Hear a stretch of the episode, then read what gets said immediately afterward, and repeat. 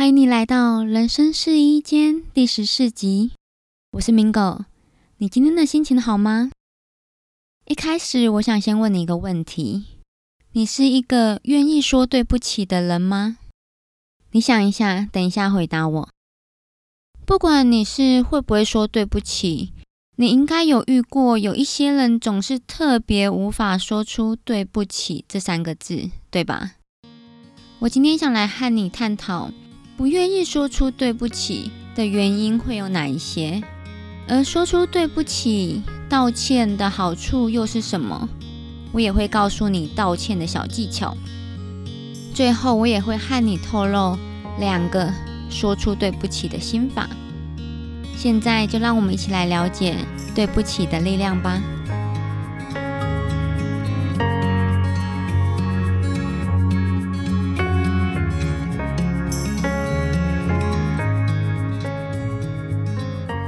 Hello，我是明哥。我今天想来和你探讨对不起的力量。在节目一开始时，我问你了一个问题：你是一个愿意说对不起的人吗？你的答案是什么？如果你是愿意说对不起的人，那我想请你先为你自己拍拍手，因为你真的很棒。那你身边的朋友、家人也和你一样吗？有没有不愿意说对不起的呢？如果有的话，你是不是会不懂他们为什么不愿意道歉、不愿意说对不起？我等一下告诉你原因。那如果你是不愿意说出对不起的人，你是不是常常会觉得，有时候你明明就很想道歉？可是怎么样都说不出口，那句对不起就是会卡在胸口这里，然后嘴巴就像是被碾死一样，怎么样都打不开，说不出对不起这三个字。我为什么会这么清楚？因为我也曾经是不愿意道歉的那个人。我先和你说一下我不愿意道歉的这件事情的背景好了。我不是一个完全不愿意道歉的人。我对于陌生人，我对同事，我对客户，我对我的朋友，我都能够好好的说出对不起，不会有太多的犹豫或者是太多的挣扎。可是我发现，一旦在伴侣关系上，或者是在家人关系上，我就会变成倾向不愿意道歉的那一边。所以，如果你也是偏向不愿意道歉的人，那这里我想请你先停下来，好好的想一下，你是在哪一种关系上特别不愿意道歉呢？根据我自己的经验，还有网络上面的资料显示，不道歉的原因绝大部分是以下的这七个：第一个，不觉得自己有错；第二个。觉得双方都有错，为什么我要先道歉？第三个，不愿意承认自己错了。第四个，害怕被当成弱者。第五个，害怕被认为不完美。第六个，不知道道歉了以后结果会是什么。第七个，害怕失去他人。以上这七个原因是我认为大多数的人不愿意道歉的背后原因。而经过我自己的思考，我开始反思为什么我不愿意道歉。除了刚刚前面讲的这七个原因，我发现这些原因都有一个共通点，而这个共通点，我认为这才是真正的原因。这个原因就是害怕不被爱，通常会产生争执。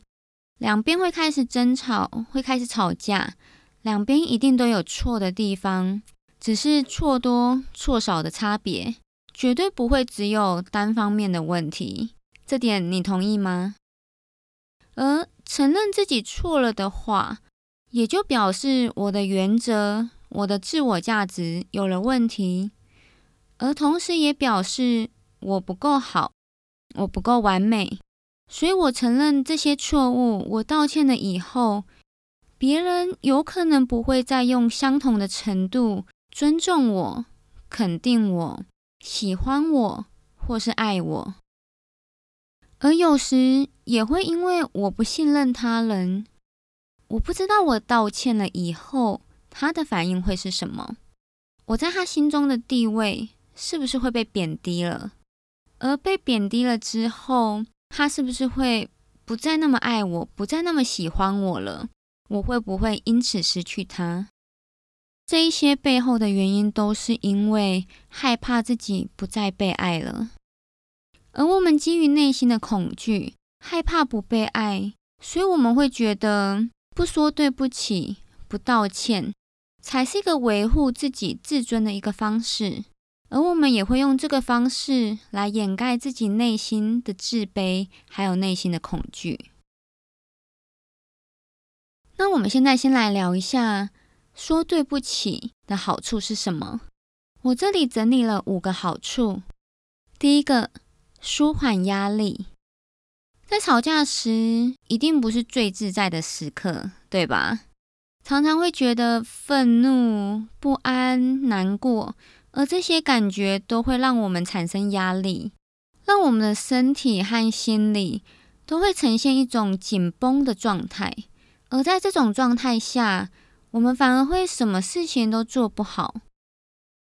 那我们现在来想一下，在吵架和好了以后，这种压力、这种紧绷感，是不是不自觉会少了一点呢？脑袋是不是开始能够清晰的去思考了？所以说，说对不起就是一种促使和好的一个方式，而它同时也会舒缓你的压力。第二个，恢复双方的关系和信任。你有没有和其他人大吵了一架以后，可是双方都没有说道歉就和好了？但和好了以后，是不是会有一种尴尬和以前不太一样的感觉？你的心里是不是会有一些疙瘩，或者是有些疑惑还没有打开的心结？而说对不起，能够让两个人都各自退一步，重新的理解自己、对方，还有这整件事情的一个方式。而在理解、沟通了以后，也才能够重新的恢复彼此的关系和信任。第三个。学会对自己的行为负责，就像前面有提到，会产生冲突，绝对不是单方面的问题。即使你认为绝大部分都是对方的错，那既然是大部分，是不是表示有那么一小部分和你自己有关呢？这一小部分的行为，是不是需要被反省？我自己觉得有可能像是。我自己不耐烦，或者是对对方态度不好的一种行为，而这时说对不起，不代表你承认你错了，而是对自己的那一个部分的行为负起责任，对自己不耐烦，对自己对对方的态度不好的这个行为负起责任，这同时也是一种对自己的行为百分之一百负责任的态度。第四个，学会宽恕他人，说出对不起，能够使另外一方恢复尊严，让另外一方感觉变好。而受伤害的人在接受道歉了以后，也能够将这个伤害转化成宽恕。我这里想特别提到另外一种 case，有的时候我们会因为过去我们曾经被伤害过。所以，我们告诉自己，我们以后也不要变成这个伤害我们的那个人，或者是做出同样的行为。但不知道为什么，有时候就会不自觉的也变成了伤害我们的那一个人，而做出一样的举动。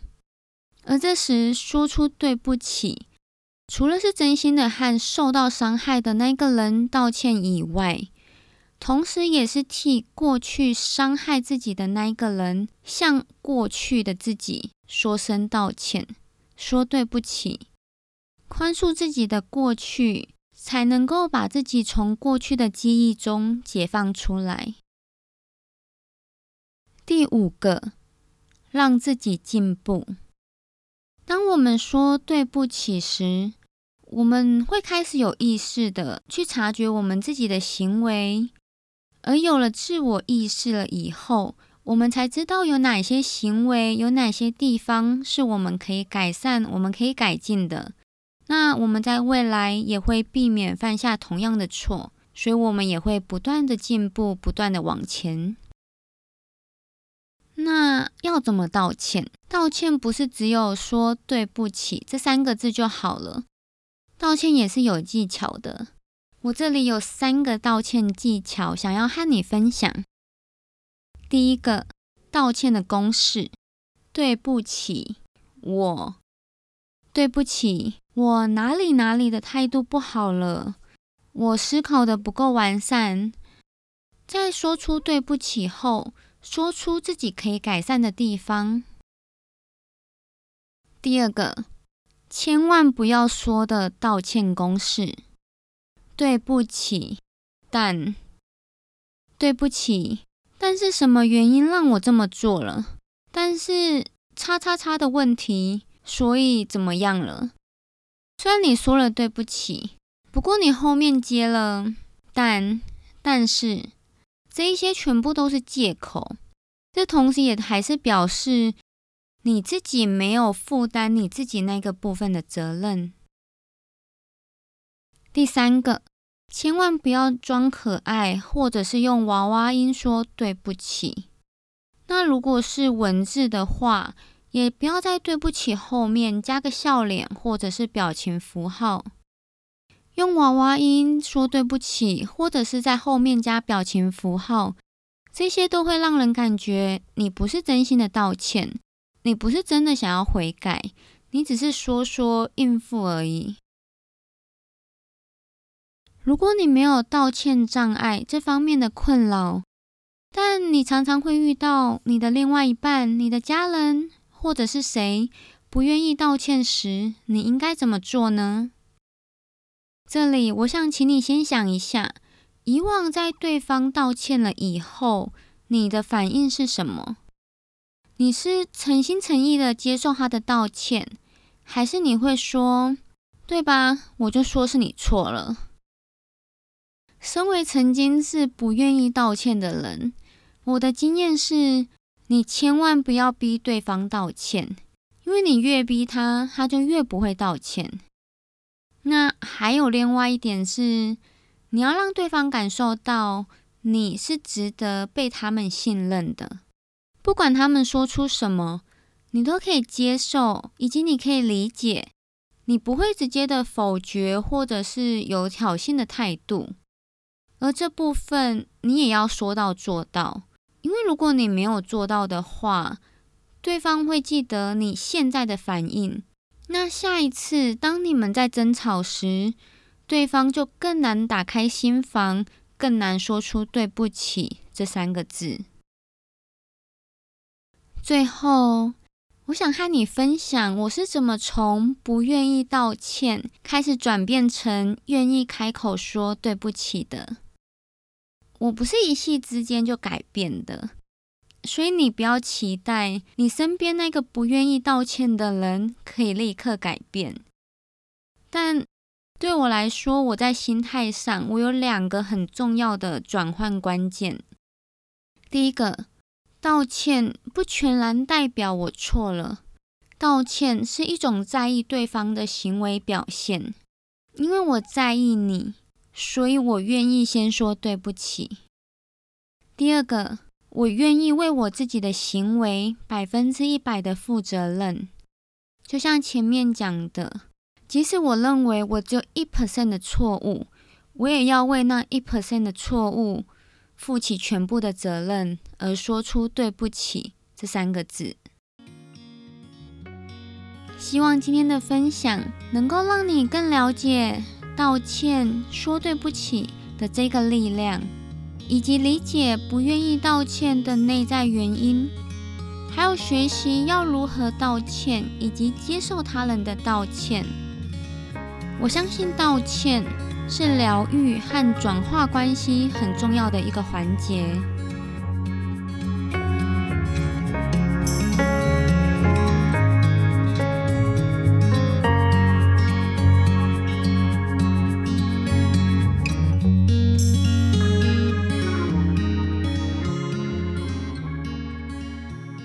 如果这是你感兴趣的内容，欢迎你持续收听这个节目。我也欢迎你在 Instagram 上搜寻“人生是一间 ”，tag 我或者是私讯我，让我知道你有在收听，以及让我知道你的想法。我也希望你能够在 Apple Podcast 上帮我打新评分，给我一点鼓励，让我持续为你创造出更有价值的内容。最后，我想要谢谢你的收听。我也想告诉你，我们每个人都有可以选择我们的情绪、想法的能力，进而改变我们的行为结果，创造自己渴望的人生。最后的最后，你可以和我分享，你是属于愿意道歉还是不愿意道歉的人呢？欢迎你回到原文稿留言给我。原文网址是 amingo.com 斜线 podcast 斜线十四，或是到我的 Instagram amingo 底线 com，我在那里等你和我分享。我们下次聊，Love you。